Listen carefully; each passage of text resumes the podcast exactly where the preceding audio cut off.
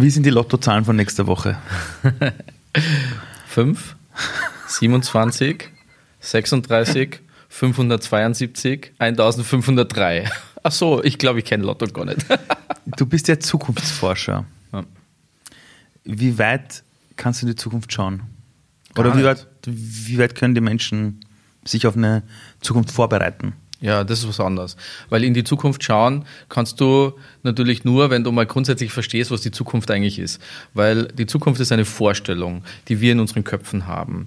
Insofern existiert die Zukunft nur in der Gegenwart. Und das ist eine große Verwechslung, weil wir ja glauben, die Zukunft ist was anderes als wie Gegenwart. Aber es gibt nichts anderes wie Gegenwart. Und die Zukunft ist sozusagen eine Imagination, eine Vorstellung davon, wie es zu einem abwesenden Zeitpunkt sein könnte. Ja?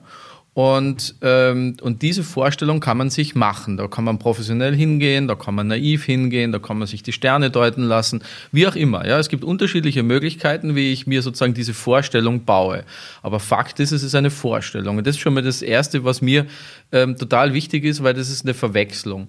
Wenn du nämlich jetzt hergehst und sagst, was ist die Zukunft und sie ist etwas, was auf uns zukommt, dann verwechsle ich die Zukunft mit irgendwas, was äh, sozusagen nichts mit mir zu tun hat. Ja, ich mache mich passiv gegenüber der Zukunft und, und erstarre und habe vielleicht Angst oder Sorgen, wie das viele Menschen ja haben vor der Zukunft. Fakt ist aber, die Zukunft ist nichts Passives, sondern es ist was ganz Aktives. Es ist nämlich die Aktivität, sich eine Vorstellung zu bauen, wie die Welt sein wird in einem Zeitpunkt, der nicht jetzt ist. Ja? So, äh, das ist ein bisschen so, wie wenn du sagst, du baust dir die Vorstellung von einer Zeit, die vergangen ist, ja, ist für unser Hirn eine ganz ähnliche Tätigkeit. Also wir stellen uns vor, wie es gewesen ist, mit dem Unterschied, dass wir zu dem Gewesenen ähm, vielleicht, wenn wir dabei waren, Erfahrungsmuster haben, die sich als Emotions, äh, Emotionen sozusagen gespeichert haben, mhm. die mir helfen, die Vorstellung zu bauen. Und ähnliches ist es mit der Zukunft. Da brauchst du auch Emotionen dazu, die dir helfen, die Vorstellung zu bauen. Und insofern, jetzt ist deine Frage nicht beantwortet, wie weit kann man in die Zukunft schauen?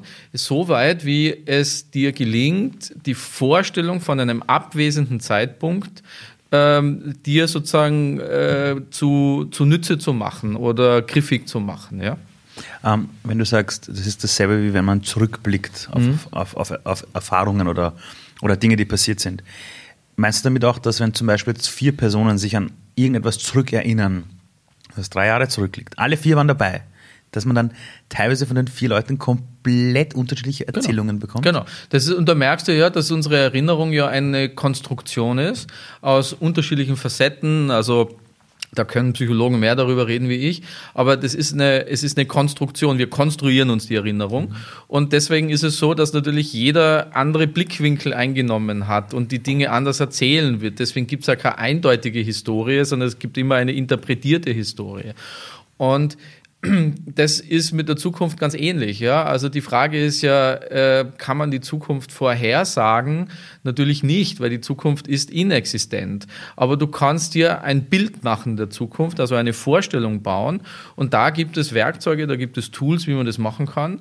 Ähm, und, und dann ist auch die Frage, was will ich denn mit diesem Bild eigentlich machen? Warum ist mir das wichtig? Und dann kann man sich aufgrund von dem äh, entscheiden, ja, mit welchen Werkzeugen arbeite ich. Ja? Also jetzt zum Beispiel haben wir ja eine äh, eine Prognoseshow sondergleichen erlebt durch Corona. Jeden Abend sind die Leute vor dem Fernseher gehockt und haben sich Kurven angeschaut.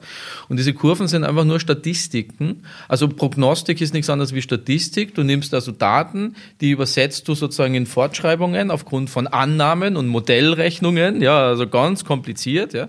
Und am Ende landest du halt bei einem Expertenstreit, wo du sagst, ja, aber wer hat das bessere Modell? Ja, wir wissen es nicht. Ja, also müssen wir halt warten, bis dann soweit gewesen ist und dann können wir zurückschauen, wer das bessere Modell gehabt hat. Ja.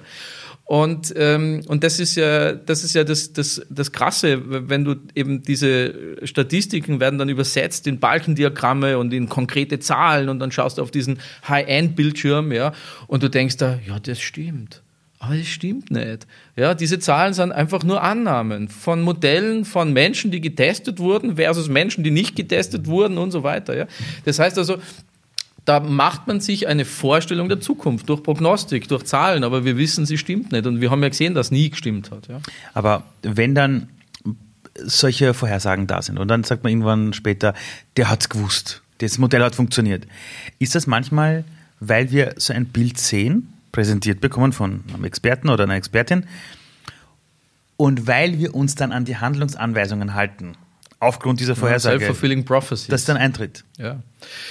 Klar, Self-Fulfilling Prophecy so ähnlich funktionieren ja zum Beispiel die Predictive Analytics, ja, also äh, prädiktive äh, Algorithmen, die dir äh, sozusagen vorhersagen, was du als nächstes brauchen wirst, ja.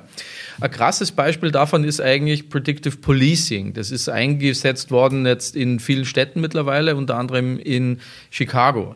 Chicago hat es äh, als eine der ersten Städte aufgenommen, also eine Software, die dem Polizisten sagt, wo denn die nächsten Kriminellen sehr wahrscheinlich welche Taten äh, vollbringen werden. So.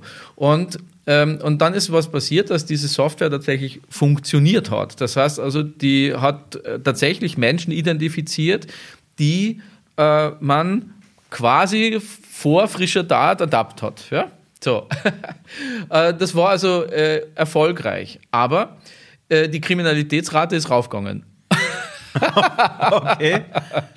Und das kommt daher, dass die Polizei sich einfach nur mehr auf diese Vorhersagen der Software verlassen hat und links und rechts nicht mehr hingeschaut hat. Ja, damit wurde natürlich plötzlich der blinde Fleck der Software frei für Menschen, die vielleicht vorher gar nicht kriminelle Absichten gehabt haben, aber die gemerkt haben, oh, da geht hier was und die Kriminalitätsrate ist sozusagen nach oben gegangen. Und da merkt man einfach, dass, äh, dass die Software funktioniert hat, aber das Paradox eingetreten ist, dass sie weil sie funktioniert hat, die Zukunft verändert hat. Und dem, also die Vorhersage hat funktioniert in Bezug auf Identifikation von potenziellen Tätern aber das hat die Zukunft verändert und damit hat das Spiel nicht mehr funktioniert. Ja. So, und wir Menschen haben kaum einen Umgang mit so einem komplexen Vorgang. Die Polizisten in, in, in Chicago wurden nie darin geschult, was diese Software alles äh, noch machen könnte und was das für Nebenwirkungen sozusagen hat, weil sie sozusagen Teil der Operation waren. Und das ist das Krasse, dass du einfach äh, bei dem allem, was Prognostik ist, ja, so verdammt aufpassen musst und dir genau überlegen musst, was ist eigentlich die Basis dieser Aussage? Ja? Ich gebe dir noch ein Beispiel, äh, das, äh, das ich auch in dem Buch verarbeitet habe, ist, die, ist eine, äh, eine Journalistin von Bloomberg, die hat ähm, Gentest machen lassen, und zwar zwei. Na, normalerweise gehst du in ein Genlabor und sagst, jetzt tu ich mal meine Gene checken. Nicht mhm. so, wenn, du, wenn dich das interessiert mhm. grundsätzlich. Und die Gene checken heißt ja, dass du rausfindest, ah, ich habe eine 30-prozentige Wahrscheinlichkeit auf Diabetes oder 40-prozentige mhm. Wahrscheinlichkeit auf Brustkrebs oder so, mhm. ne? So. Das heißt, es ist Prognostik. Pure mhm. Prognostik. Ja? So, jetzt wissen wir aus der Geschichte vorher, Prognostik ist Statistik, abhängig von A, Daten, Messungen und Modellrechnungen. Was hat die schlaue Journalistin gemacht, finde ich großartig, die ist zu zwei Genlaboren gegangen, nämlich eins in den USA und eins in China, damit das weit nur Gas weg, äh, weg okay. ist. Ja? Okay. Und hat äh, einfach andere Ergebnisse gekriegt. Ja? Also die Wahrscheinlichkeit von Diabetes war in dem einen Labor 45, in den anderen 60 Prozent und so weiter. Ja? Und dann äh, in die Chinesen gehen einfach nur ein bisschen weiter. Die haben ja dann auch noch eine wahrscheinliche Lebenserwartung errechnet und so weiter, ja, okay. aufgrund der Gene, was total Bullshit ist. Aber es ist halt, in dem Labor wird es halt so gemacht. Ja. Also was sagt uns das? Man hat ja, sie hat ja nicht zwei unterschiedliche Gene, sondern es ist eine unterschiedliche Art, auf die Gene zu blicken. Weil dahinter, wie gesagt, Statistik, Daten, äh, äh also Erhebung und, äh, und, und Modellrechnung liegt. Und, und da müssen wir so aufpassen, dass wir in einer Welt, äh, die mit Prognostik verseucht ist, weil KI und, und Predictive Analytics und das alles da reinkommt. Und in einer Welt, die, deren Zukunftsversprechen generell ja unsicher ist, ja, also jetzt natürlich umso mehr durch Corona, dass wir da eine Zukunftskompetenz erlangen, dass wir einfach anfangen, diese Dinge zu hinterfragen und zu verstehen, zu sagen, hey, Moment einmal, das ist nur eine Statistik, lass uns mal ein bisschen auf den Grund gehen, gehen wir mal dahinter, ja, und, und wie tun wir die Statistik interpretieren und so. Es gibt keine perfekte Zukunftsvorhersage und die wird es auch nie geben. Mhm. Aber es gibt eben Zugänge, wie ich mir diese Vorstellung, was Zukunft einfach ist, ähm, wie ich mir diese Vorstellung bauen kann. Und das finde ich ist, ist wichtig, dass wir da Kompetenz, auch gesellschaftliche Kompetenz entwickeln. Wenn man heute so, so Experten im Internet zuhört, die dann reden über die Maschinen kommen, die künstliche Intelligenz fliegt uns um die Ohren, äh, Unternehmen wie Amazon wissen jetzt schon, welche Dinge wir kaufen und in Zukunft äh, wirst du nach Hause kommen, vor der Tür steht schon das fertige Paket, weil dein, weil dein Kühlschrank hat schon das bestellt. Ja. Ähm, wenn man denen so zuhört, denkt man sich, oh, scheiße, das kommt jetzt. Ja, oh ja. Gott. Total. Haben wir einen freien Willen, uns dagegen zu entscheiden oder stimmt das? Dass die dann irgendwann genau wissen, was wir alles wollen. Also, ob wir einen freien Willen haben, das ist eine sehr philosophische Diskussion, die vielleicht jetzt gar nicht so einsteigen will, aber wir sind jedenfalls nicht rational. Am Ende sind wir immer irgendwo irrational und das ist das, was diese Maschinen und diese Muster nicht erkennen können, weil sie selbst eben rational gebaut sind. Das heißt also, natürlich gelingt es aufgrund deiner vergangenen ähm, Einkäufe, Vorhersagen zu treffen, wie du sehr wahrscheinlich einkaufen wirst. Ja, so. Und natürlich gelingt es, Korrelationen zu erzeugen, dass du sagst, na ja, wenn irgendwie 40 Prozent der Menschen, wenn sie eine grüne Tasse kaufen, nächstes Jahr nach Mexiko auf Urlaub wollen, ja, dass das bei dir, wenn du die grüne Tasse kaufst, sehr wahrscheinlich auch sein könnte. Also schlage dir mal Mexiko vor. Ne? Und plötzlich kriegst du Mexiko vorgeschlagen und du sagst, ah, ist eigentlich interessant, warum nicht nach Mexiko? Nicht? Und dann fährst du halt nach Mexiko. Aber du könntest auch sagen, what the fuck Mexiko, ja, also lasst mich in Ruhe, ja, so. Und, äh, und das ist eben das Irrationale. Es ist eben nie 100 Prozent, ja, und, äh, und natürlich aber lassen, sind wir konditioniert, das heißt also wir Menschen sind ja konditionierte Wesen, das heißt wir leben innerhalb von Mustern und diese Muster kannst du natürlich lesen lernen und verstehen lernen und dann kannst du auch Vorhersagen treffen, nicht? Das ist ja in, in jeder Beziehung, weiß man das, dass das geht, nicht? Du weißt schon, okay, wenn deine Frau irgendwie so reinschaut, dann weißt du, was du lieber nicht machst, ja, mhm. weil das führt halt zu Folgen, nicht so. Also es ist eine Mustererkennung und das macht man halt jetzt über Technologie im großen Stile, weil die weil wir ja überall unsere Datenschleudern da mit uns rumtragen und damit natürlich Spuren hinterlassen. Und das ist ähm, etwas, was ich aber überzeugt bin, was uns nie 100% einnebeln wird und wo, wo wir lernen werden, das auch zu nutzen. Ja, wo wir auch, also ich meine, es gibt ja viele äh, Kids, die heute schon sagen, okay, jetzt surfe ich mal irgendwie äh, drei Tage lang auf einer Website, weil von der will ich Werbung kriegen. Ne? Also die, das heißt, wir drehen das ja schon um und sagen, naja, Moment einmal, mit dem kann man ja auch spielen, mit dem Element. Ja. Äh, du hast ja selber Kinder. Ja. Es wird irgendwann der Punkt kommen, wo dann die Lehrer oder Lehrerinnen sagen, ja, deine Kinder anschauen und sagen, wo seht ihr euch in zehn Jahren? Mhm. Ja, in welcher, also wie siehst du deine Zukunft? Werden dann deine Kinder da in der Schule sitzen und sagen, Zukunft gibt es nicht. es, ist, es ist ein Modell oder, oder wie bereitest du deine Kinder darauf vor, dass sie, weiß nicht, gute Entscheidungen treffen? Also im Moment bereiten wir sie ähm, jedenfalls gar nicht auf Zukunft vor, sondern auf Gegenwart und dass sie die Gegenwart schätzen lernen, dass sie ähm, sinnlich die Welt erfassen können, dass sie unterscheiden können, was ist das eine, was ist das andere, weil das ist für mich mal die Grundlage. Und wenn wir ganz bei uns wären, ja, so als Menschen, wenn wir wirklich zutiefst in uns ruhen könnten, dann brauchen wir keine Zukunft. Ja, dann ist Zukunft sinnlos.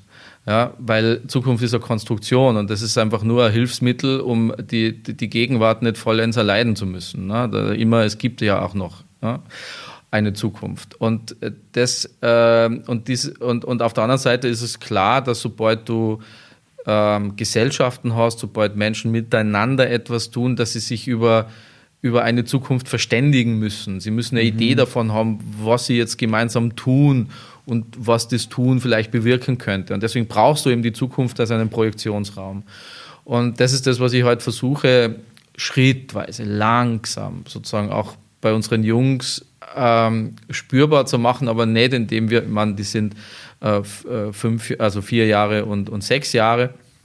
Äh, und äh, wir tun jetzt nicht theoretisieren über Zukunft, ja, sondern äh, was uns im Moment wichtig ist, ist, dass sie die Gegenwart so gut wie möglich erleben und, und da sind und, und verstehen halt, was es heißt, wenn sie unbedingt was wollen und so, ja, also so das, das ist eigentlich unsere Art, sie jetzt im Moment äh, zu unterstützen auf ihrem Weg, ja, weil man, die sind eh selber gescheit, ja. Mhm. Also Kinder, du weißt du selbst am besten, wenn man sie lernen lässt, dann sind sie eh selber am gescheitsten. Ne? Du musst es einfach nur äh, hinschauen, verstehen, was sie vielleicht wollen, aber was ihnen wirklich gut tut mhm. und das, was ihnen gut tut, ein bisschen mehr zur. Verfügung stehen, auch wenn das Wollen manchmal was anderes ist mhm. und so, ja. Also, so da die richtige Balance zu finden, das ist unser, unsere Aufgabe gerade, aber nicht mit ihnen über Zukunft zu reden, das ist noch ein bisschen früher.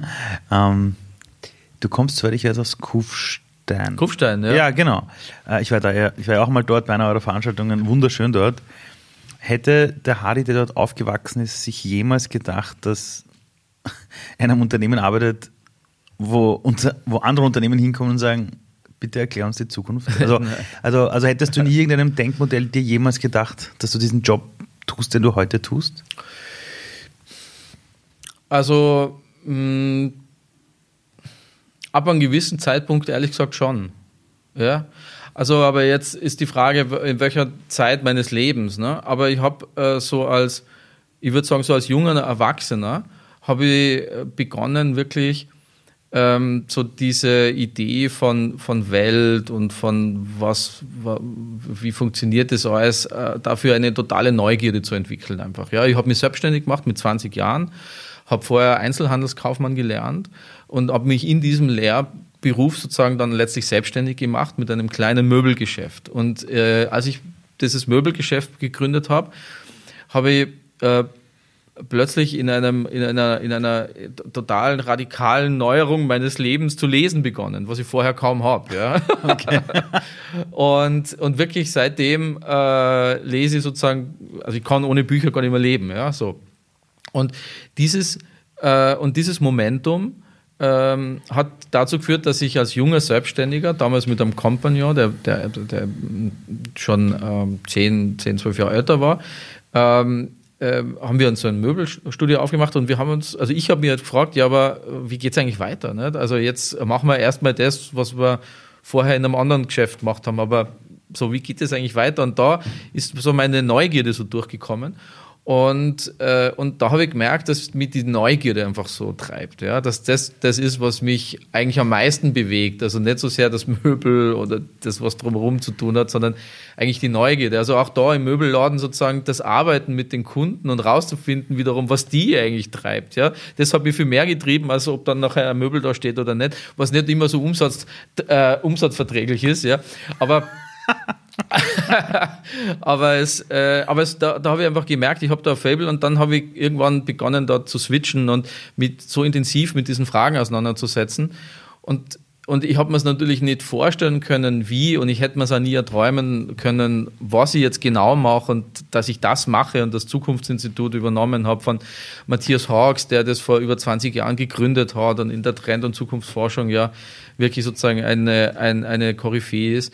Ähm, und, und das alles hätte ich mir nie erträumt. Ja? Also das habe ich mir nicht so vorgestellt, im Sinn von genau. Aber dass das das ist, was ich tun möchte und dass das das ist, wo meine größte Neugierde hingeht, das schon. Ja? Das war mir irgendwann dann klar.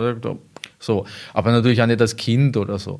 Als Kind gibt es eine Episode, die die, die ich mich jetzt eigentlich äh, seit, seit äh, ein paar, ein, zwei Jahren vielleicht erst wieder so erinnert habe. Da gibt es eine Episode, da ich bin als Kind oft als ähm, am elterlichen Haus sozusagen auf dem Balkon gehockt und habe begonnen, mir die Welt wegzustellen. Also da, den Baum vorm Haus, ja. Ich sag, was wäre eigentlich, wenn der nicht da wäre? Ne? So, und was wäre, wenn der Zaun nicht da wäre? Und wenn ich da in das Dorf eine schaue, äh, was wäre, wenn eigentlich das, die ganzen Häuser nicht da wären? Und was wäre, wenn der Berg nicht da wäre? Und habe so weitergemacht, immer weiter, ja. Bis ich irgendwann äh, bei den Sternen gelandet bin. Also die Welt habe ich mir nur vorstellen können, dass sie nicht da ist, ja. Und äh, die, aber die Sterne dann nicht mehr, da war es dann aus. Und ich sage, was ist denn, wenn die Sterne nicht mehr da sind? Dann ist ja nichts. Ne? So, und das habe ich als Kind wirklich stundenlang gemacht, ja. Äh, und, äh, und irgendwann vergisst man das auch wieder. Als, äh, als, als so Jugendlicher und Halbwüchsiger ist das natürlich weg gewesen. Ja, da habe ich andere Ideen im Kopf gehabt, aber aber das ist mir jetzt wieder eingefallen, dass ich das eigentlich gemacht habe. Ich meine, das ist ja im Sinne jetzt zum Beispiel meines Berufs jetzt eine Technik. Ja, das, die nennt man einfach Szenarien. Ne? Also es ist eine Szenariotechnik. Was wäre wenn? Ja? Was wäre, wenn es anders wäre und wie würde man dann reagieren? Aber als Kind, glaube ich, hat mir ja das überhaupt nicht interessiert, sondern das war für sich so dieses Drängen, also diese Neugierde in mir, die Welt zu verstehen, ja, und, und sie zu verstehen, indem ich sie kontrastiere. Also zu sagen, was ist denn, wenn es weg ist und wo führt mir das hin? Und das, ich kann mich an das Gefühl einfach so gut erinnern, wie, wie ich beim Universum gelandet bin, dass ich mir nicht wegstellen habe können. Aber es hat mir Angst gemacht. Ne? So dieses Nichts, was ist Nichts? Was ist Nichts? Ja? Was ist, wenn nichts ist? Und Und, ähm, äh, und, und das ist so intensiv bei mir geblieben. Und ich glaube, dass vieles, was an, an Neugierde dann gekommen ist in meinem Leben und was mich immer vorangebracht hat, eigentlich kann ich fast ein bisschen dorthin datieren. Nicht? Und was immer mich dazu geführt hat, dass ich da auf dem Balkon gehockt bin. Auch dazu habe ich Ideen, warum, aber äh, das führt jetzt zu weit. Aber die, das ist äh, so sozusagen äh, so diese, diese, diese Urquell eigentlich dieser, dieser Idee, die Welt zu verstehen und, und dahinter zu schauen und mehr zu erfahren und mehr zu wissen. Wie alt warst du damals circa? Ja, das äh, wird so gewesen sein um die zehn Jahre. Also äh, nicht viel älter, nicht viel jünger, aber so ungefähr, ja. Hm. Und hast du die Welt jetzt verstanden als Erwachsener? Ja, natürlich nicht. Und das ist das Schöne dran, ja. Die Welt ist so Vielfalt, die Welt ist, ist bunt, die Welt ist ähm, konstruiert von uns Menschen. Ne? Also wie wir die Welt sehen, ist ja Konstruktion und, und wie wir damit umgehen auch. Und das finde ich einfach wahnsinnig spannend, vor allem wenn du es dann kontrastierst zu dem, wie die Menschen die Welt erleben in der Regel. Nicht? Weil die erleben es ja nicht als Konstrukt, das man vielleicht sogar formen kann, sondern mhm. sie erleben es immer als eine Art Tatsache. Ja? Mhm. So. Und ich hasse mein Leben. Ich hasse mein Leben. Und du sagst, oder, es kann auch anders sein. Und ich sage, nein. Genau, genau. Oder auch, auch sozusagen, weil jetzt hat mich mal jemand gefragt, naja, aber wenn die, wenn die Zukunft eine Vorstellung ist, ja, so einfach ist es ja nicht, ja, weil es gibt ja immerhin, jetzt gibt es Corona, ja, das habe, stelle ich mir ja nicht vor. Ne? Dann sage ich, natürlich nicht. Ich habe ja nicht gesagt, dass die Gegenwart der Vorstellung ist, aber die Zukunft. Und, äh, und jetzt, mhm. ist eben, jetzt ist eben äh, natürlich die Bedingung mit einzudenken. Jetzt geht es natürlich darum, dass ich sage, naja, Corona ist, na logisch, ja. Und, äh, und jetzt bitte versuchen wir halt damit umzugehen und die Zukunft dementsprechend neu zu konfigurieren ja, und zu konstruieren. Aber das fällt natürlich vielen Menschen schwer, weil sie darin einfach grundsätzlich keine Übung haben. Nicht? Also Zukunft zu konstruieren, mhm. als bewussten Akt wahrzunehmen. Wer, ich meine, wer sich auch eingesteht, ich kann Zukunft konstruieren, der übernimmt ja auch in dieser Sekunde ja auch irgendwo Verantwortung. Ne? Ja. Weil es ist ja das Einfachste zu sagen, ich kann da nichts tun. Das ist einfach so, das rollt auf mich zu. Ja. Da kannst du dich aus jeder Verantwortung herausstellen. In jedem Alter und das wird auch akzeptiert, glaube ich. Ja, das ist sicher so. Also ich habe irgendwann einmal im Laufe meines Lebens habe ich mal den Satz gesagt, äh, Bewusstseinsarbeit muss immer der machen, der das Bewusstsein hat und nicht die anderen. Ja, weil wenn du Arbeit muss immer ja, weil es heißt immer, ja, da muss man noch Bewusstseinsarbeit leisten und so weiter. Das klingt aber so, als wie irgendwer irgendwas tun müsste. Aber wenn du das Bewusstsein hast über einen Zustand oder eine, eine Verhältnismäßigkeit ja. oder so, dann musst du die Arbeit machen. Dann musst du sagen, okay, wenn mir das bewusst ist, dass es so ist und dass es vielleicht anders ah. besser wäre, dann ist meins. Ja? Also, äh, Verstehst okay. du? Bewusstseinsarbeit muss der machen, der das Bewusstsein hat. Und ich kann das nicht delegieren. Ich kann jetzt sagen, die anderen müssen jetzt. Und da müsste man mal. Und das sollte man, müssen wir eine Bewusstseinskampagne machen. Na, wenn du für dich etwas erkennst, dass es anders richtig ist, als de, so wie es ist, dann ist es dein Job, weil du hast erkannt. Ja, das ist, das ist leider so. Mhm. Manchmal ist es leider, weil man sagt, fuck, warum habe ich so viele Jobs? Ja. Und das muss ich auch noch machen. Ja. Aber aber das gehört halt einfach dazu. Also es gibt halt Menschen, die können, warum auch immer, ich will das gar nicht äh, begründen, die können halt Zusammenhänge besser sehen, die können mehr Tiefe sehen, die können schärfer sehen. Es gibt viele Menschen, die können emotionaler wahrnehmen als andere, die haben eine total feine Sensorik für, mhm. für, für ihre Umgebung, für das, wie es dem anderen geht oder so, wo ein anderer wieder blind ist. Und jeder muss halt für sich das, was er an Bewusstsein erzeugen kann, halt als Arbeit sehen, finde ich. Ja? Also sozusagen, wenn ich das erkenne, dass das so ist, ist, dann, äh, dann verstehe ich, dann ist das halt auch mein Ding, ja, dann ist es mein, mein, mein Zugang und ähm, zur Welt und eben äh, mein Beitrag wahrscheinlich am Ende. Nicht? Also deswegen Bewusstseinsarbeit muss der machen, der das Bewusstsein hat und nicht die anderen, ja. Du hast ja mir erzählt, dass du jetzt doch einiges an Arbeit reingesteckt hast in ein Buch. Ja. Und ich habe, als ich das Buch gesehen habe, es, es nennt sich Ich mache mir die Welt. Das ja. ist jetzt seit jetzt seit 1. April, glaube ich, im Handel sogar. Ja, ja, das ist also genau äh, mit dem äh, Corona-Shutdown. Genau mit Corona-Shutdown.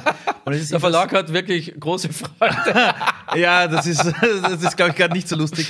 Das Interessante ist aber, das ist ein Buch, ich glaube, der Zeitpunkt könnte aber nicht besser sein, e, als wenn man jetzt auch. sich die Frage stellt, wie sieht Zukunft aus? Und das ist ja ein Buch, wo es ja darum geht, sich selbst die Welt zu machen. Ja. Und ich habe dich vorhin angesprochen und habe zu dir gesagt, ach, das ist ja wie aus der Bibi Langstrumpf. Und du sagst, ah, das, das magst du nicht so sehr, weil die Bibi Langstrumpf sagt, ich mache mir die Welt, wie sie mir gefällt. Genau. Und du hast gesagt, mit dem zweiten Teil hast du ein Problem. Genau, weil das, der zweite Teil ist, ist mir ähm, einfach zu naiv. Also ich mache mir die Welt, stimmt einfach nicht. Wir konstruieren unsere Welt, unsere mhm. Sicht auf die Welt und so weiter. Und man könnte natürlich sagen, irgendwie stimmt schon, wie sie mir gefällt, ne? weil das sind ja meine Muster, in denen ich lebe und selbst me äh, und, und meine, meine Strukturen, die ich aufgebaut habe, aufgrund hm, von Dingen, die mir gefallen offensichtlich. Aber so einfach ist es eben nicht. Und dann würde ich einfach nie behaupten, dass man sagt, ja, jetzt sind wir in dieser Corona-Phase und jetzt geht es nur darum, die Welt mir zu machen, wie sie mir gefällt und mir gefällt es. Und dann mache ich den Coronavirus, dann gefällt er mir halt. Ne? Da glaube ich einfach, da würden wir tatsächlich den Zustand der Menschen ähm, äh, überfordern. Ne? Natürlich wäre es schön, wenn wir das könnten. Wir sagen, ja gut, dann mache ich mal die Welt halt jetzt unter Corona, wie sie mir gefällt, ja, und verstehe die Bedingungen neu und so. Aber der, das ist kein Automatismus. Das ist echt da muss man ein bisschen was tun dafür. Und was ich halt versucht habe, in dem Buch rauszuarbeiten, ist, dass man mit, dass man lernt, sozusagen einerseits die Prognostik äh, zu verstehen, von dem haben wir vorher geredet, mhm. Äh, aber dann der größere Teil des Buches handelt eigentlich von Möglichkeitsräumen. Also, dass du eigentlich lernst, dir Möglichkeitsräume zu schaffen. Dass es darum geht, dass du das Deuten von Zukunft nicht nur prognostisch machen kannst, im Sinne von, oh, wie wird's denn werden, sondern eben sagen kannst, was ist möglich. Ja, und dieses, die Betonung auf den Möglichkeitsraum, der liegt sozusagen in dem Buch. Ja. Für wen ist das Buch? Also wer soll es lesen? Ja. Ich meine, der Autor und der Verlag sagt, alle? Alle, natürlich. Aber also, wem hilft es jetzt äh, wirklich äh, jetzt gerade? Ich glaube, dass es Menschen äh, mögen könnten, die wirklich sagen, hey, ähm, kann ich meine Zukunft aktiver gestalten. Ja, so. Das ist jedenfalls nicht ein Buch, das sich zum Beispiel nur an Unternehmen wendet oder mhm. so. Ich komme ja sozusagen mit dem Zukunftsinstitut aus einer Zunft, die äh, üblicherweise ja für Unternehmen arbeitet. Mhm. Ja, und ähm, das ist hier überhaupt nicht der Fall. Das war mir so ein Anliegen, so ein Herzensanliegen, auch, zu sagen, nein, ich will, das ist so für, Men das ist für Menschen geschrieben, nicht für Funktionen. Also mhm. und äh, und vor allem für Menschen, die einfach sagen, hey, ich möchte schon was gestalten in meinem Leben. Ich möchte eigentlich verstehen, wie Möglichkeitsräume tatsächlich ähm, für mich sich auftun können und wie kann ich damit umgehen. Oder Leute, die sagen, hey, ich irgendwie habe ich das Gefühl, also ein bisschen, da, da ist mehr möglich, als jetzt ist und vielleicht ist es ein Zugang. Das ist kein, kein Ratgeber, sondern es ist kein mhm. mach erstens, zweitens, drittens und dann kommt viertens raus. Ne? Das ist es nicht. Aber es hilft dir einfach zu verstehen, mit welchen Zugängen du diese Möglichkeitsräume spüren kannst, vielleicht besser erörtern kannst, auch rationaler nachvollziehen kannst an manchen Stellen, wo das notwendig ist, mhm. wo man ein Gefühl hat, aber es nicht übersetzen kann. Ja, und das, da hilft das Buch. Ähm, und, und, und das ist so, mm, also von daher sozusagen auch geschrieben, ganz wenig kompliziert, ja, so mhm. wenig kompliziert wie möglich. Braucht man einen Grundoptimismus, um Zukunft zu gestalten? Grundvertrauen ins Leben. Also Optimismus ist ja schon wieder Zuschreibung. Ne? Und äh, im, tatsächlich ist es so, dass im Zukunftsinstitut äh, äh, ist es mir wichtig, dass wir mit dieser Zuschreibung auch arbeiten, mit dem Optimismus, weil im, also im, im professionellen Umfeld, auch im Medienumfeld, ist es halt so, dass es ja äh, der Pessimismus die stärkere Keule ist. Ja? Mhm. So.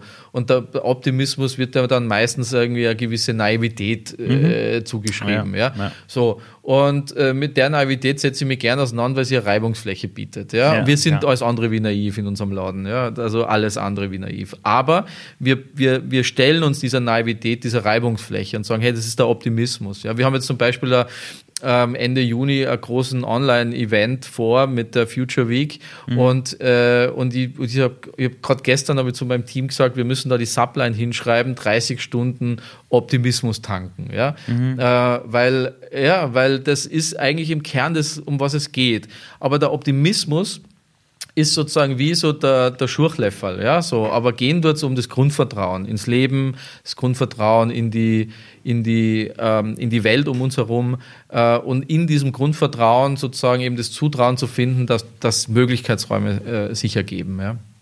Ähm, wenn Unternehmen zu euch kommen, dann kommen die ja wahrscheinlich oft, weil die eine Antwort haben wollen. Weiß nicht, die Branche verändert sich, der Arbeitswelt verändert, weiß nicht, wird es uns noch geben in zehn Jahren. Ähm, glaubst du, wir leben in einer Welt, wo die Leute eine, immer die Abkürzung wissen wollen? Also, ja. also die Menschen kommen irgendwo hin und wollen den einen, der sie an die Hand nimmt und sagt, den Knopf drückst, dann ist alles gut.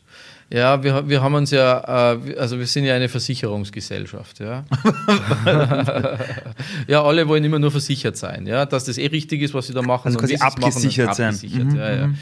Naja, und du merkst es ja jetzt in der Corona-Krise, die Versicherungen profitieren gerade massiv, nicht? weil die Leute alle irgendwie nach Versicherungen rufen. Und, mhm. und die Versicherungen haben in den letzten Jahren ohnehin zugenommen, ja, weil natürlich je komplexer und unsicherer die Welt mhm. wird, was übrigens die totale Einladung für Zukunft ist. Unsicherheit ist das Tor in die Zukunft. Ja. Äh, da, äh, da sehnen sich die Menschen nach einer Sicherheit und sagen, ja, na, lieber, dass du mal noch versichert. Das Glasel könnte auch runterfallen, vielleicht sollte man da nochmal über Versicherung nachdenken. Ja, so. Und das ist also eine Mentalität. Und dann sucht man natürlich Menschen, die es vermeintlich wissen. Ne? So, also dann sucht man sich den Experten, auch in Unternehmen.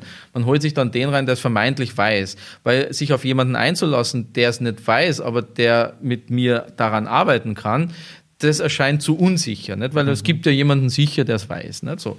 Und das ist der Reflex, den wir schon haben. Also ein äh, äh, lieber Freund von mir, der Andreas Ahnsen, der äh, ist, ähm, der, der ist äh, CEO bei Wort- und Bildverlag äh, in Deutschland und der hat, äh, man kennt ihn, weil er hat Barship gegründet, ja, so, das ist sozusagen ah, okay. äh, so sein, sein größtes Baby, äh, das er gemacht hat. Und der Andreas sagt immer zu mir, Harry, äh, wenn, ich, wenn ich Probleme lösen will, gehe ich zu den Beratern, aber zu euch komme ich, damit ich mir die Augen öffnen kann, ja, so. Und das ist ein total schönes Kompliment und gleichzeitig natürlich für unser Team immer so, wir können da Probleme lösen, weil du natürlich mit dieser Art des, des Blicks auf die Welt Probleme anders beleuchtest, mhm. nicht? also Fragestellungen anders beleuchtest. Aber ich verstehe den Andreas auch total. Es gibt einfach, wenn du sagst, du hast irgendwie ein, ein CEO-Thema, ne, dann holst du halt einen CEO-Experten mhm. und der wird dir das schon lösen. Ist ja auch fair, ist ja auch richtig. Ja? Ähm, hast du das Gefühl, dass die, oder ich sag, oder andersrum, ich habe manchmal das Gefühl, dass in den letzten Jahren obwohl der Wohlstand immer mehr wurde und wir mehr Möglichkeiten hatten, ähm, die Angst vor der Zukunft immer größer wurde. Irre ja, ich mich oder ist das wirklich so? Na, ich würde es anders ich würde es anders formulieren. Also ähm, vielleicht ist es weniger die Angst, die größer geworden ist, sondern die Abwendung von der Zukunft ist geschehen. Also die Leute haben sich eigentlich kaum mehr mit der Zukunft auseinandergesetzt. Also die Zukunft ist, ist sozusagen der Raum, wo die ganzen Probleme gelagert sind, wie so eine Müllhalde, wo sagt, da tun wir mal alles hin. Ja, das werden wir schon, irgendwer wird schon irgendwann lösen. Ja. Und, und dann schauen wir einfach nicht hin.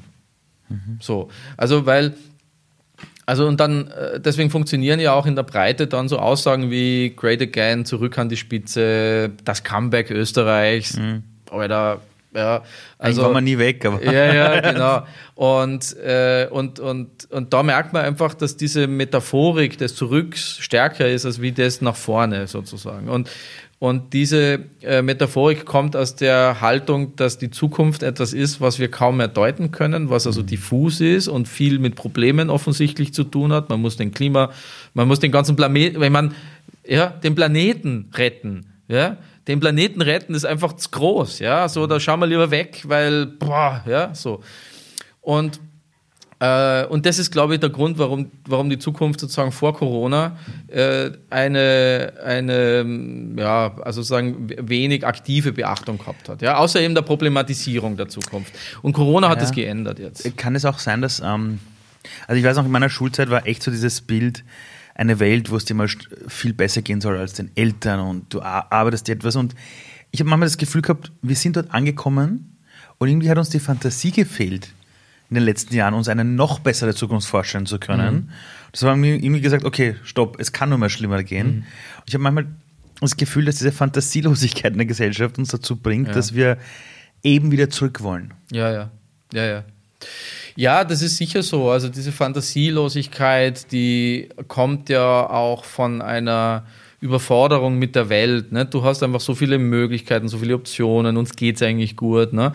Und dann ist die Frage aber, was machen wir jetzt eigentlich? Ne? So, und dann äh, geht uns eben die Fantasie aus. Und dann widmen wir uns halt auch Problemen. Ich meine, ich finde ja die ähm, Fridays for Future Bewegung zum Beispiel extrem cool, ja, weil da hat man halt zumindest gesagt, hey, jetzt lasst uns dieses Problem halt endgültig mal angehen, ja, und aus einer jungen, dynamischen äh, Betrachtung raus, es ist nicht perfekt alles gemacht, sondern na, und wir gehen auf die Straßen und tun was und wir aktivieren uns. Ja? Mhm. Und dieses Aktivieren ist so wichtig, dass du dich für die Zukunft aktivierst. Und jetzt ist in dem Fall ja tatsächlich die Idee einer besseren Zukunft, mhm. ja, mhm. und einer Zukunft, die sich wandeln kann. Und, äh, und dann hat man irgendwie Greta äh, irgendwie auf alle Bühnen dieser Welt gestellt, aber das Business hat sich trotzdem nicht geändert. Nicht? Und da merkt man halt, dass ganz also an weiten Stellen nicht geändert. Ja, ich will ja gar nicht alle in einen Topf werfen, das stimmt ja auch nicht. Aber aber da geht es mir einfach darum zu sagen, hey, dieses Aktivieren für eine Zukunft, das ist das, was ich vorher gesagt habe. Wenn wir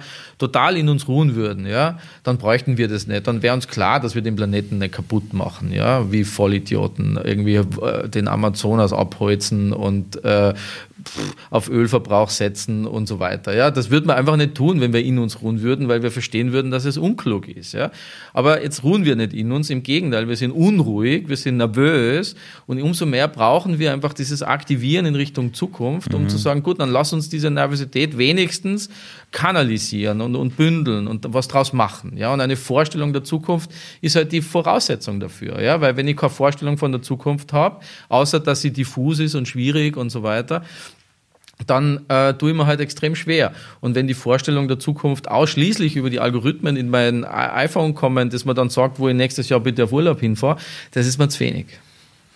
Ähm, du hast mir erzählt, dass du das Buch geschrieben hast in mehr oder weniger kompletter Isolation. Ja. Yeah. Also ähm, jetzt Isolation ist auch das, was jetzt viele Menschen durch Corona erlebt haben. Ja, viele haben es gehasst, andere haben gesagt, super, endlich habe ich die Zeit, die ich ja. will. Wie wichtig ist diese, diese Stille für uns Menschen oder für Entwicklung? Also das, das aller, aller, allerletzte kleine Kapitelchen da drinnen ist der Stille gewidmet, weil äh, das ist das, aus dem alles entsteht. Ja, es entsteht aus der Stille, es entsteht aus dem Nichts. Und, es, äh, äh, und, und, und diese, diese Stille, wenn du die gar nie hast für dich in deinem Leben oder in deinem Alltag, wenn alles immer nur laut ist und alles immer nur Ablenkung ist, Unterhaltung ist, dann ähm, kommst du gar nicht in die, in die Möglichkeit, dich tatsächlich mit Zukunft, sagen wir mal, mit dir selber zu beschäftigen mhm. und daraus heraus vielleicht mit Zukunft zu beschäftigen. Und ich habe gerade ein schönes Gespräch gehabt mit dem Wolf Lotter äh, von Brand 1, der hat ah. so eine Titelstory gemacht, All the Jazz äh, in, der, in der aktuellen Brand 1, mhm. ja, in der, äh, und, und wir haben uns sehr lange, das hat er auch verarbeitet in seiner Story, äh, über Un Unterhaltung äh, mhm. gesprochen. Ja, so, also, äh, und und die These des Artikels, die ich wirklich unterstütze, ist einfach, dass wir uns eine Unterhaltungswelt gebaut haben. Ja? Mhm. Und diese Unterhaltungswelt funktioniert, solange natürlich sie nicht gestört wird. Ja? Also wir, wir schauen auf Screens, vorher ja schon, nicht nur Corona, vorher. Also wir schauen auf Screens, wir, wir machen, also alles irgendwie ist, ist irgendwie gebaut, damit wir uns wohlfühlen und, mhm. und es gibt eigentlich kaum eine Irritation in dem Wohlfühlen und so. Mhm. Und, und, diese, und auch die Politik ist ein Unterhaltungsprogramm mhm. geworden. Nicht? Und man schaut nur mehr darauf, wie auf Social Media wer reagiert reagiert und so weiter. Es ist so. Und, die, und das ist das, was du natürlich in der Isolation durchbrichst. Ne? Also jetzt nicht in der, die wir erlebt haben, weil die Unterhaltung ging weiter, ja, mhm. über die The Channel. show must go on. The show ja, must go on, ja. genau. Mhm. Aber wenn du, wenn du dich wirklich isolierst, im Sinne, wenn du diese Situation nutzt, um dich wirklich von der Welt mal abzukoppeln, ja, dann kannst du das durchbrechen und du kannst auch die Muster durchschauen und du kannst sagen, mhm. Die, die, die, die Realitäten für dich immer wieder neu sortieren, mhm. ja, und, und sehen, was, was passiert eigentlich da in deiner Wahrnehmung, wie, wie, wie hängen die Dinge zusammen und so weiter, ja. ja. Und dieses Muster erkennen, vielleicht als Ansatz noch dazu, ja, ja. das ist einfach so, das machen wir einfach. Ich gebe da einfach das Beispiel, ich habe ähm, gestern mit jemandem gesprochen, der hat zu mir gesagt, äh, Harry, ich habe dich die letzten drei Tage nicht erreicht. Äh, war das wegen, äh, wegen dem Angebot, das ich euch geschickt habe? Und ich so, ich habe gar nicht gewusst, dass du unser Angebot geschickt hast. Ja? Ich sage, ich habe einfach viel zum Tun gehabt. Ja? Aber der hat offensichtlich äh, ähm, mehrfach versucht, mich zu erreichen. Habe ich auch auf meinem Handy gesehen, aber ich war wirklich irgendwie so mit Terminen voll. Und, äh, und, und dann haben wir mal telefoniert und dann, sagt, dann hat er das aber schon zusammen gesagt, ja, er erreicht mich wahrscheinlich nicht, weil er mal ein Angebot geschickt hat. Ja? Und das ist Blödsinn, ich habe echt nicht einmal gewusst. Ja? Aber da merkst du, dass, die, dass wir Mustersucher sind. Nicht? Wir versuchen ja, äh, dauernd irgendwie Dinge zusammenzudenken und Muster zu erdeuten und, und so weiter. Sinn dahinter um einen Sinn dahinter zu bauen. Deswegen funktionieren diese Verschwörungstheorien gerade so gut, ja, weil das ist ja nichts anderes wie Mustersuche. Wir sind mittlerweile, Ali, kannst du dir das vorstellen? Teil einer Verschwörungstheorie geworden in Deutschland. Ja? also wir sind irgendwie äh, ihr jetzt, wir, das Zukunftsinstitut. Ja? Ich habe das gelesen, aber habe ich echt laut okay. gelacht. Ja? Wahnsinn! Wie, weißt du, äh, wenn du das so im, im Fernsehen hörst oder im Radio, sozusagen diese Verschwörer, denkst du, ja, was ist mit denen los? Ja, aber jetzt Jetzt betrifft es uns. Nicht? Jetzt schreibt da jemand und der hat recherchiert und wir hängen mit das und das und das zusammen. Ja? ja. Unpackbar, ja. Und ich habe gedacht, wie, wie krank ist das, ja? Und das ist aber krank, weil weil offensichtlich äh, Menschen nicht mehr in der Lage sind, sich in dieser Situation dann zurechtzufinden, die überfordernd ist, die mhm. tatsächlich äh, Sorgenstrukturen hervorruft und, und dann diese Muster, dann werden, da werden Dinge konstruiert und zusammengebaut, das ist unpackbar. Aber ich meine, ich habe das jetzt mit den Verschwörungstheorien mir jetzt auch ein bisschen genau angesehen und es ist ja unfassbar. Also es gibt ja quasi den, das große System, das alles verändern will und und und und und und. Sind Verschwörungstheorien auch eine gute Abkürzung, um einfach einen Schuldigen für mein Leben zu finden? Ja, natürlich. natürlich sind sie das. Ähm, und äh, es ist einfach, äh, wie soll ich sagen, äh, du, du, du beschäftigst dich sozusagen natürlich in der Isolation, wo du nur, wo deine Welt ein Bildschirm ist. Ja? Bist du ja in einer, äh, bist du ja sozusagen auf deine eigene Gedankenwelt zurückgeworfen. Ja? Mhm. So und du bist total leicht beeinflussbar. Also, weil, weil, weil wenn du nicht extrem reflektiert bist und mit Informationen umgehen kannst, dann sagst du, was ist denn der Satz? Was sagt denn der Satz eigentlich? Und warum steht der Satz da und warum nicht dort? Ja? Wenn du das nicht so reflektierst die ganze Zeit, ja, dann nimmst du es ja auch einfach rein. Ne? Dann, dann, dann fangst du das an zu glauben und du kochst dir dann deine Suppe und du vernetzt dich dann auch mit anderen Menschen, die die ähnliche Suppe kochen. Ja? Mhm. Und plötzlich wird halt äh, eine Verschwörung draus, an die viele glauben. Ähm, und das, das, jetzt, das Problem ist, Nähe, echte Nähe, würde diese Verschwörungstheorien gar nicht aufkommen lassen. Also wenn die, die so verschwörerisch denken, immer in einem Raum sein müssten, um miteinander zu reden, würden sie es gar nicht aufrechterhalten, ja, weil sie draufkommen würden, dass die Art, wie du die Verschwörung deutest, doch ein bisschen anders wie und wir würden anfangen zu streiten, sagen, naja, aber ich habe die Verschwörung, aber da ist schon, der Bill Gates ist schon auch dabei. Und du sagst, na nicht, der Gates der andere, nicht so. Und das, und das ist die ah. Nähe, die Reibung erzeugt und die Nähe, die, die plötzlich viel mehr Facetten hervorruft in uns, ja. Ähm, und das ist der Grund, warum auch so, so Revoluzergruppen immer nur so temporär funktionieren, weil sie irgendwann sich selbst sozusagen ja, auseinandernehmen, ja. Und, äh, und deswegen ist es immer Phänomen. Aber jetzt, wo sie, wo sie nicht in einem Raum sind und nicht wirklich gemeinsam etwas tun, sondern nur, äh, dann nehmen die ja immer nur die Bruchstücke, die gerade in ihr Konzept passen mhm. und machen daraus und verbreiten das. Ja? Und das ist eine Art, sich nicht mit sich zu beschäftigen. Ja? Da hast du ja völlig recht. Ja?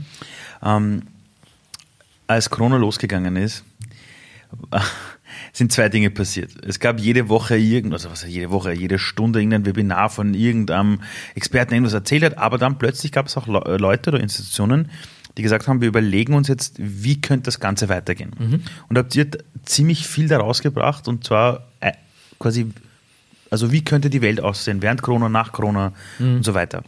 Und ihr habt extrem schnell darauf reagiert. Das war unfassbar. Mhm. Wenn man eure Arbeit kennt, dann weiß man, hinter jeder Publikation steckt wirklich viel Arbeit. Ich habe ja auch mal bei einer mitarbeiten dürfen oder auch einer machen dürfen.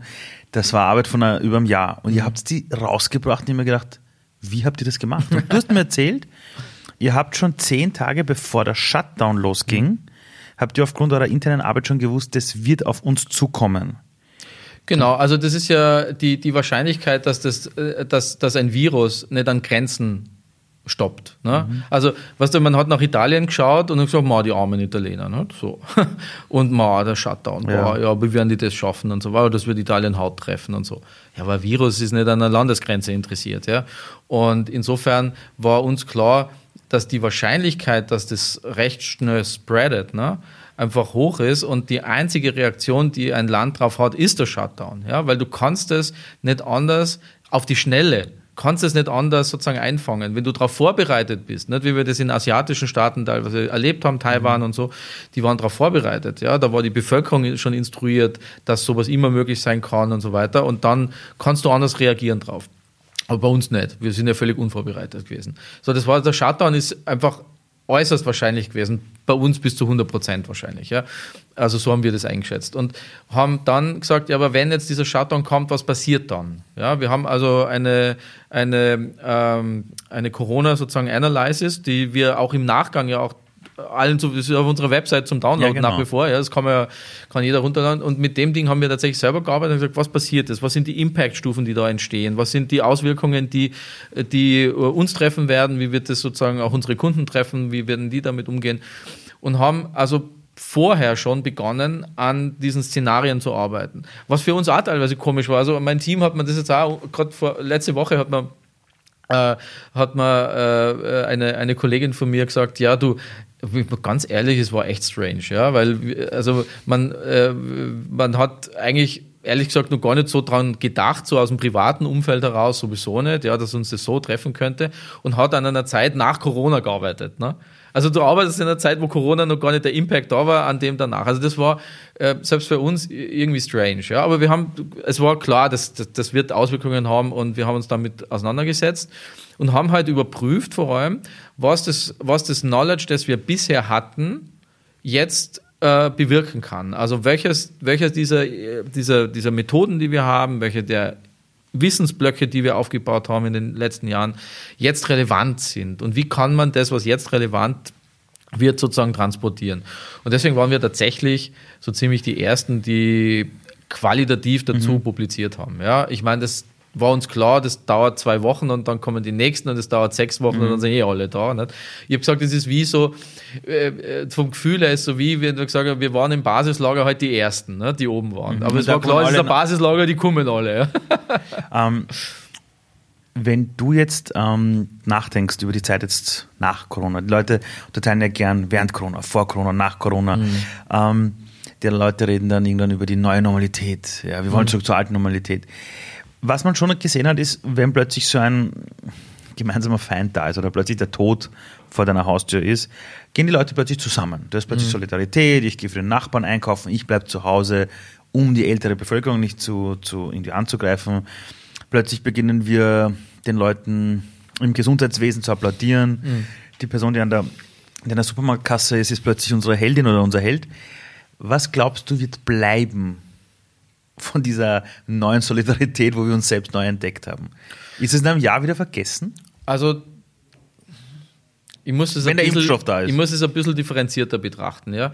Äh, das eine ist, wie viele Menschen waren auf solche Art von Solidarität schon vorbereitet? Und wir haben ja auch vor Corona äh, die also Studien gemacht, tiefenpsychologische Untersuchungen der Gesellschaft und haben herausgefunden, es gibt eigentlich so ein Cluster, sagen wir mal, von 18, 19 Prozent der Gesellschaft in Deutschland und Österreich, ziemlich gleich, ähm, die in so einer wir haben das genannt, progressiven Wir-Kultur leben. Ja, das heißt also, die schon sehr darauf aus waren, dass diese Solidarität, die eigentlich Teil ihres Alltags ist, Co-Housing, Co-Living, Co-Working und so weiter als, als, als ein bisschen ein Teil davon, okay. aber also so um die 20 Prozent. Und das ist gar nicht so wenig. Ja? Das, ist, das ist nicht wenig. Für, ja? Genau, ist gar nicht so wenig. Also das heißt, das war ja schon angelegt. Ja? Und insofern kann man sagen, dass dieser Corona-Effekt natürlich ähm, diese Gruppe bestärkt hat in ihrem Mindset und natürlich auch vergrößert hat. Also ich bin überzeugt, dass wir jetzt da rausgehen mit, wenn wir das in einem Jahr messen, ja, dass wir nicht mehr 20 Prozent haben, sondern vielleicht 30 Prozent oder so, ja. Aber gleichzeitig nicht 100, ja. Also es sind nicht 100 plötzlich auf der, auf der, auf dieser, wir haben das immer gesagt, das ist so wie eine wie eine Insel, ja, also wie eine, äh, eine, eine progressive Wir-Kultur als Insel und da leben aber jetzt nicht plötzlich 100 Prozent der Menschen, ja, das darf man sich nicht vormachen. Aber dass es von 20 auf 30, dass es so eine Art Sprung gegeben hat, das könnte ich mir schon vorstellen, weil eben ähm, weil eben diese ganzen Auswirkungen des Shutdowns und als auch noch sozusagen die Gefahrenpotenzial des Virus, zumindest so wie es dargestellt wird, ähm, ja, uns noch begleiten wird. Das heißt, es ist ja nicht ganz schnell vorbei. Mhm. Und, äh, und das ist ein Grund, warum ich glaube, dass wir da etwas mitnehmen aus dem heraus. Und das Zweite ist, dass wir auch erleben werden, dass die Dinge halt an vielen Stellen, also das Bewusstsein der Menschen darf man nicht überschätzen. Ja? Also das ist nicht so, dass mhm. wir jetzt alle gelernt haben und dann gehen wir raus und dann ist alles jetzt immer mhm. so viel besser, ja, mhm. weil wir zwei Monate daheim waren und mhm. Netflix geschaut haben. Na. Also wir sind jetzt so viel besser, sind wir nicht worden. Mhm. Aber ähm, das, das Problem sozusagen äh, ist, dass, oder die, die, die Sachlage ist, dass der Alltag nicht mehr ganz genau der gleiche sein wird. Ja? Also diese Normalität oder hin und her ist mir eigentlich egal, aber es ist nicht mehr genau dasselbe. Es wird, äh, jeder von uns wird an kleinen kleinen Bereichen einfach erleben, ah, da ist es jetzt ein bisschen anders. Ah, ach so, warum gibt es jetzt eigentlich das nimmer oder mhm. so, ja? Ähm, und das heißt also, diese, diese Makroveränderungen, die wir in, in Summe erleben werden, haben einen systemischen Impact. Das heißt also, es wird uns als Gesellschaft verändern, weil wir in kleinen Dosierungen, jeder von uns irgendeine Veränderung sozusagen in seinem Alltag hat was dazu führt, dass wir uns darüber äh, neu koordinieren müssen, ja, neu überlegen müssen. Mache ich jetzt die Reise oder mache ich sie nicht? Ja, Beispiel mhm. Kleinigkeit, ja. ja. Oder jetzt haben wir unseren Fahrradhelm gekauft für unseren Clan äh, und, äh, und, und die haben gesagt, ja, das ist der letzte, weil diese Produktion ist im Moment nicht, äh, die kommen nicht nach mit den Lieferungen, weil es alles gestoppt ist. Ja, so kommt halt aus China oder sonst woher. Mhm. Und äh, dann, und, und, und diese Kleinigkeiten, ne, die, äh, die werden schon ähm, nachhaltig Wirkung haben, ja, so und, und uns dazu zwingen, dass wir uns neu verständigen müssen über viele Dinge und damit Dialoge erzwingen, die wir vorher nicht gehabt mhm. haben. Also es ist eben nicht so sehr, dass ich glaube, dass wir so viel gelernt haben daraus, sondern dass das System derart beeinträchtigt ist, dass es viele Makroveränderungen gibt, äh, Mikroveränderungen gibt, die sozusagen eine größere äh, eine größere systemische Veränderung erzeugen. Ja. Ist ein bisschen kompliziert, ist vielleicht ausgedrückt, aber ja.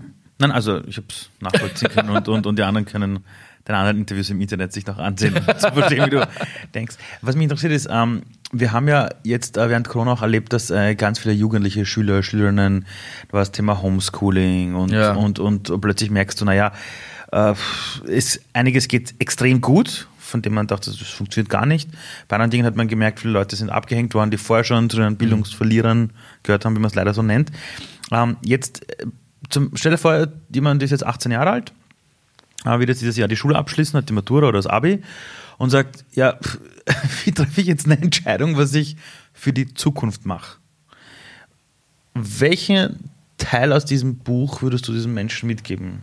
Wie sich jetzt ein junger Mensch die Zukunft machen kann? Weil es war, es war früher, hat man zwar auch immer gesagt, wenn du die Ausbildung hast, hast du eine Jobgarantie. Und da hat man schon gewusst, die letzten zehn Jahre, das stimmt einfach nicht.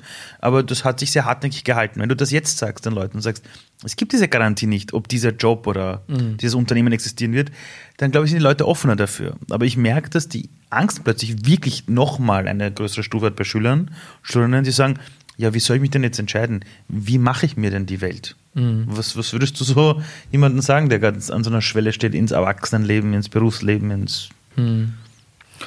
Also es gibt ein Modell, mit dem ich da drinnen, äh, das ich da drin einführe. Das ist das einzige, was wirklich so als Modell eingeführt mhm. ist, und das ist das, was wir die Lazy Eight nennen. Ja, also die Lazy? Die Lazy Eight, die, die, die Lazy Acht sozusagen. Ja, okay. so. Und weil es tatsächlich ausschaut wie so eine halb liegende Acht. Ne? So, okay. Also nicht liegend, nicht ganz, sondern so halb. Ne? So diese Acht. Und diese Acht ähm, stellt einen, einen Zyklus dar, den wir immer wieder durchlaufen als Menschen, als aber auch würde auch für Unternehmen gelten oder für Beziehungen. Ja, also mhm. du durchlaufst immer wieder diese, diese Acht, indem du so irgendetwas startet, etwas ist neu, äh, etwas beginnt, es wächst, es etabliert sich, du lernst damit umzugehen, du kannst dich darauf verlassen, dass es ist, wie es ist, ja, und plötzlich wird es in Frage gestellt. Also du, du bist in einer Beziehung, am Anfang ist es fresh und du lernst dich mhm. erstmals kennen, dann sagst du, hey, wir sind ja wirklich zusammen, startet die Beziehung und dann etabliert sich, dann sagst du, ah, und dann sind die Fragen anders, dann sagst du, ja, leben wir zusammen oder nicht und ah ja, gemeinsame Wohnung und es etabliert, vielleicht tust du sogar heiraten. So, und dann bist du in so einer Phase der, der Acht dann da oben angekommen und, und dann irgendwann vielleicht äh, passt was nicht mehr. Ja, also warum auch immer. Die Kinder sind aus dem Haus und man hat sie ent, ent, gegenseitig entfremdet oder keine Ahnung, jemand hat jemand anderen kennengelernt, warum mhm. auch immer, ist ja völlig egal. Also aus irgendeinem Grund passiert es immer, dass du in eine Situation kommst, wo du merkst, irgendwas stimmt nicht mehr. Und dann kommst du in die Phase der Erneuerung. Und diese Phase der Erneuerung ist die, wo du eigentlich Muster loslassen musst. Du sagst, okay, dann muss ich jetzt neu lernen, ja, neu denken, Zusammenhänge neu verstehen, äh, mich ausprobieren äh, äh, und dann, bevor du wieder in so eine Phase kommst, wo etwas wieder sich stabilisieren kann, ja. Und diesen Zyklus des Lebens nenne ich es mal so. Mhm. Also der kommt ursprünglich, der ist auch sehr stark fundiert wissenschaftlich. Der kommt aus der Resilienzforschung, also aus der Forschung lebender Systeme und Organismen, die eben rausfinden, äh, diese Forschung will rausfinden, wie gelingt es den lebenden, also wie gelingt es am Wald, nachdem er abbrennt, ist wieder, wieder zu wachsen. Nicht? Wie, wie macht der Wald das? Oder wie, also, ah. ja, also das ist die, die, die Forschung der überlebenden Systeme und wie die eigentlich sich immer wieder aufrichten können. Ja? Der Begriff ist eben Resilienz und da kommt das Modell her. Und wir alle durchlaufen diese Zyklen immer wieder, immer wieder. Ja? Und wenn jetzt jemand gerade an so einer Schwelle ist, dann wäre schon mal die erste Frage, äh, zu sagen, was bedeutet diese Schwelle für mich? An welcher Phase des Zyklus bin ich dadurch? Ja? Ist es eine Schwelle, weil's, weil ich in einer Krise bin und es mich sozusagen äh, zwingt, die Welt neu zu verstehen? Oder ist es eine Schwelle, weil ich an einem Neustart bin und lernen muss, dass das, was ich irgendwie kann, einfach jetzt umsetze. Ja, so. Also, dass ich schon mal verstehe, was ist denn diese Schwelle überhaupt? Weißt du, es ist so, ähm, die, die, Menschen haben ja so eine unheimliche Angst vor Unsicherheit. Ja? Mhm. Und ich sage, das ist doch eigentlich Irrsinn, weil wenn alles unsicher ist, dann ist ja sicher, dass es unsicher ist. Ja? Und dann muss ich jetzt sagen, gut, dann muss ich halt die Unsicherheit als sicher machen ne? und akzeptieren und Instrumente finden, wie ich in Unsicherheit umgehen kann. Ja? So, und eines davon ist zum Beispiel herauszufinden, was ist in der Unsicherheit trotzdem sicher. Ja? Und sowas wie Zyklen, ein Zyklenmodell ist in jeder Unsicherheit trotzdem Gewissheit. Ja? So, und dann kann ich sagen, na gut, dann arbeite ich mal mit so einem Modell und sage, wo stehe ich denn da gerade im Leben? Ja? Und ist es ein, ist es ein Übergang von ähm, von, von, von äh, ich habe mich umprobiert und habe was ausprobiert, aber ich bin nicht sicher, ob ich mich trauen soll. Oder ist es so, boah, ich weiß überhaupt nicht mehr, was ist, ich bin in einer totalen Krise. Ne? Das ist eine, ist eine andere Schwelle. Ja? Also einmal herauszufinden, was ist denn die Schwelle eigentlich, an der ich stehe. Und dann kann man entlang zum Beispiel dieses Modells, das ist ja nur ein Vorschlag, sagen, ja, aber was wäre denn im Modell eigentlich der nächste Schritt? Ne? Wenn ich mal weiß, wo, an welcher Stelle das Modell bin, ah. dann kann ich sagen, ja, aber was ist der nächste Schritt?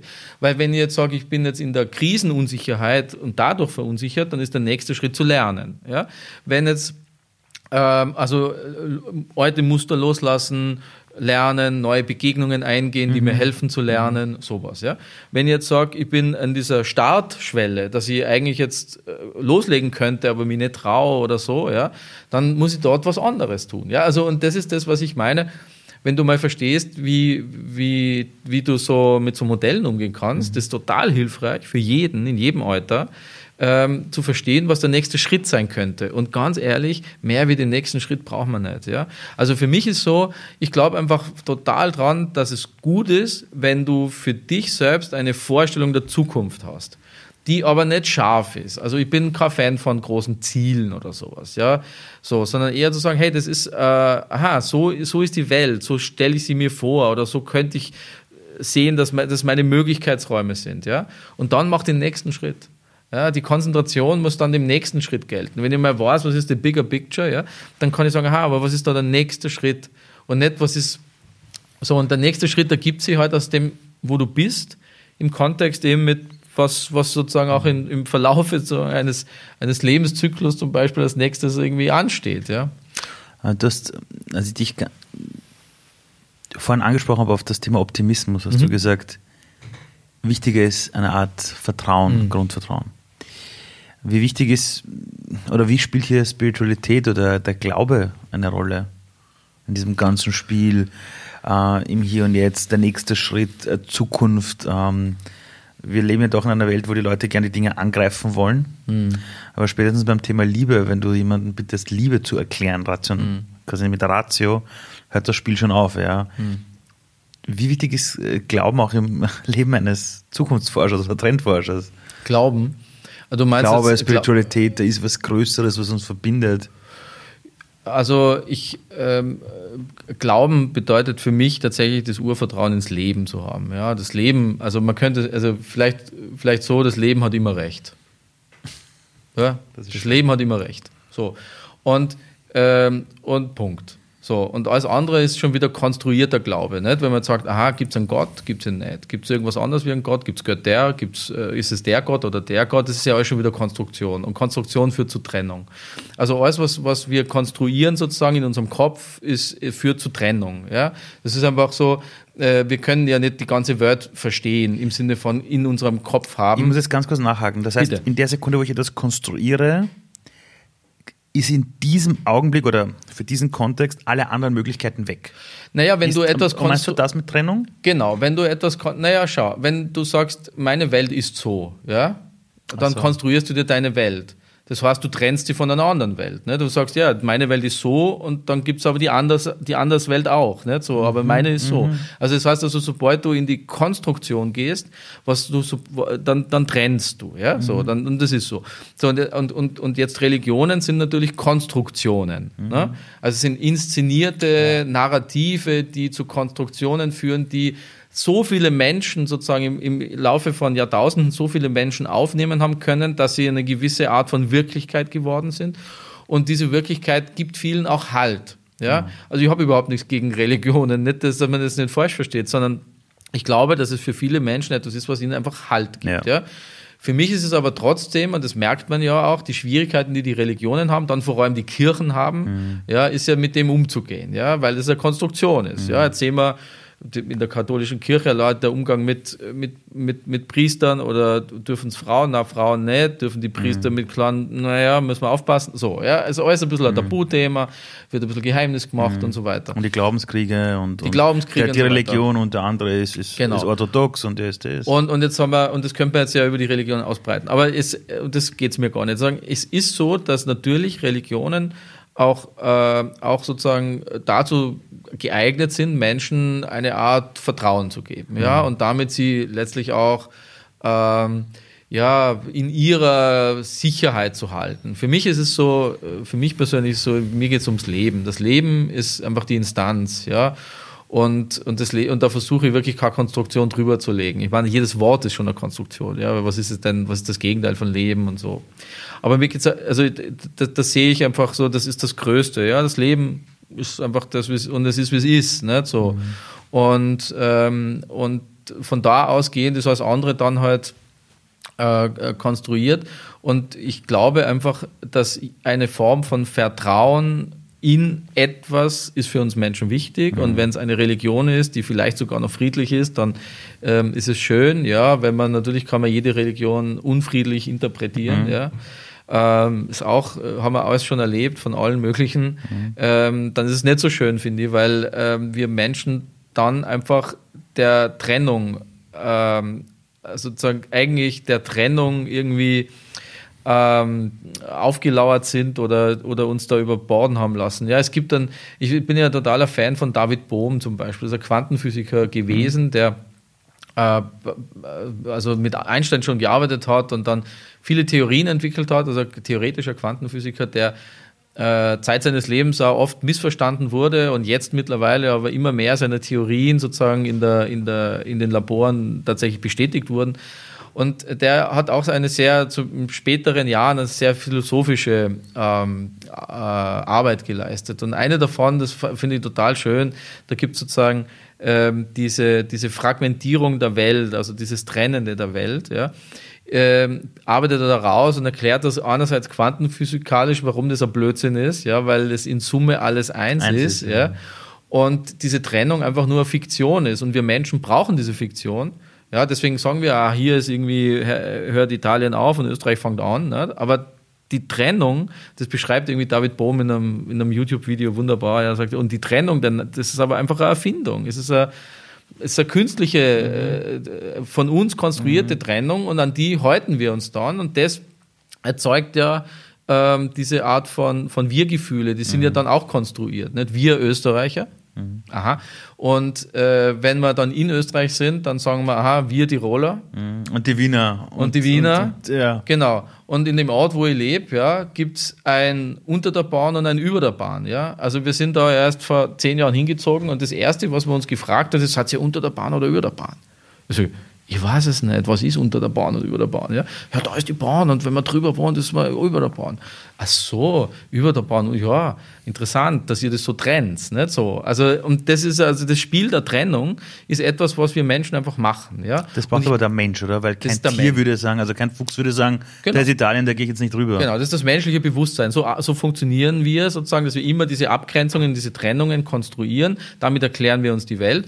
Aber, und ich finde einfach auf der Vertrauensebene, sollte, äh, das ist zumindest mein Zugang, und das war ja die Frage von dir, die Spiritualität oder Religion oder Glaube, ähm, das ist für mich äh, eine Sache des Ganzen. Also ich vertraue ins Ganze. Ich habe das Vertrauen ins Leben. Das repräsentiert für mich das Ganze. Ja? Und als andere, das dann sozusagen, wenn ich es runterbrich und dann gibt es Teilbereiche, die sagen, nein, ich vertraue nicht in alles, was das Leben hervorbringt, weil da gibt es einfach Blödheiten, ja, aber overall, ja, vertraue einfach ins Leben. Und das ist etwas, was, äh, was ich zumindest, naja, weiß gar nicht, warum, warum wir auf diese Frage gekommen sind, aber was. Weil ich einfach wissen wollte, ob du mit dem Urvertrauen, das du vorher Ja. gemeint hast, einfach die Spiritualität mit reinnimmst. Ja. Und für mich ist das auch eine ganz wesentliche, ähm, also tatsächlich Übung, äh, einfach immer wieder an diesen Ort zu gehen, wo dieses Urvertrauen für mich zu spüren ist, also in mir, ja, nicht physisch in einen Ort Wo zu gehen. findest du das? Oder wie findest du das?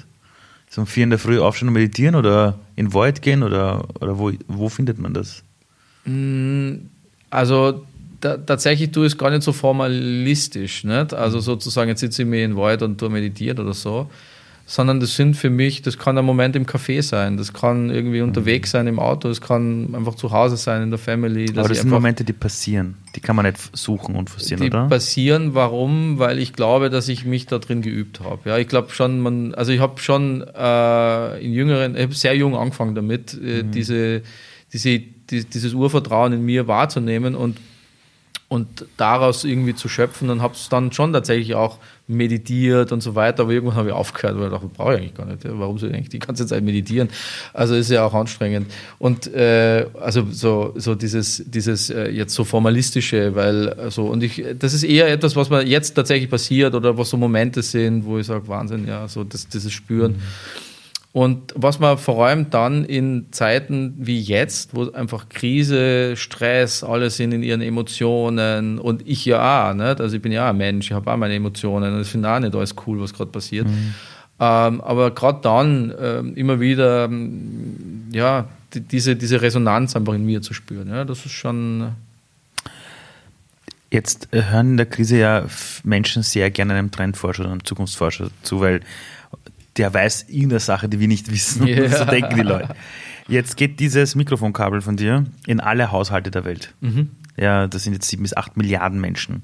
Egal welche Zeitzone, sie sind jetzt alle gerade wach und hören dir zu. Jung und alt. Auch in der Wüste Sahel, irgendwo.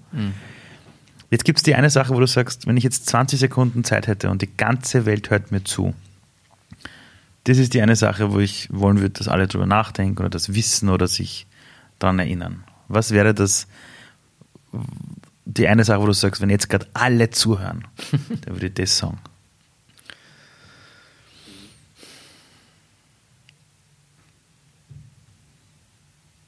also wenn wirklich alle zuhören Alle. würden, Alle Haushalte hören dir gerade zu. dann würde ich, und ich habe wie, viel, wie viele Sekunden? Du hast 20 hast du gesagt. halbe Minute, Minute. Hm. Die hören dir zu und, und das heißt jetzt so. Und, und jetzt ist Stille und dann sagst du was. Also ich habe von einem lieben Freund von mir, das ich äh, äh, erkläre das jetzt, ne? Wir- jetzt haben wir ja nicht die Milliarden an der Strippe, aber Ja. ich habe von der, ja, vielleicht ist es so. Ich habe von einem lieben Freund von mir, der äh, Psychologe ist und Psychiater, der hat äh, irgendwann mal ähm, äh, einen, also für mich den besten Ratschlag ever gegeben, ja, indem er gesagt hat, immer locker bleiben.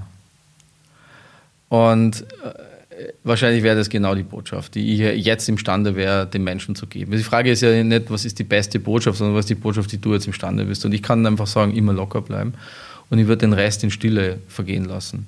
Also ähm, ich würde genau das sagen und den Rest äh, wirken lassen. Weil in diesem Lockerbleiben ist eigentlich alles gesagt. Ja? Weil das heißt einfach nicht auf alles reagieren, was um die Uhr passiert. Heißt, äh, nicht alles, nicht alles sozusagen in deine Ernstigkeit übersetzen, sondern äh, nimm Abstand zu dir selber. Ja? Zweifel an dir, ob das alles so wichtig ist, was dir gerade wichtig ist. Und, ähm, und das, da steckt so viel drin in diesem Ansatz ja, für mich.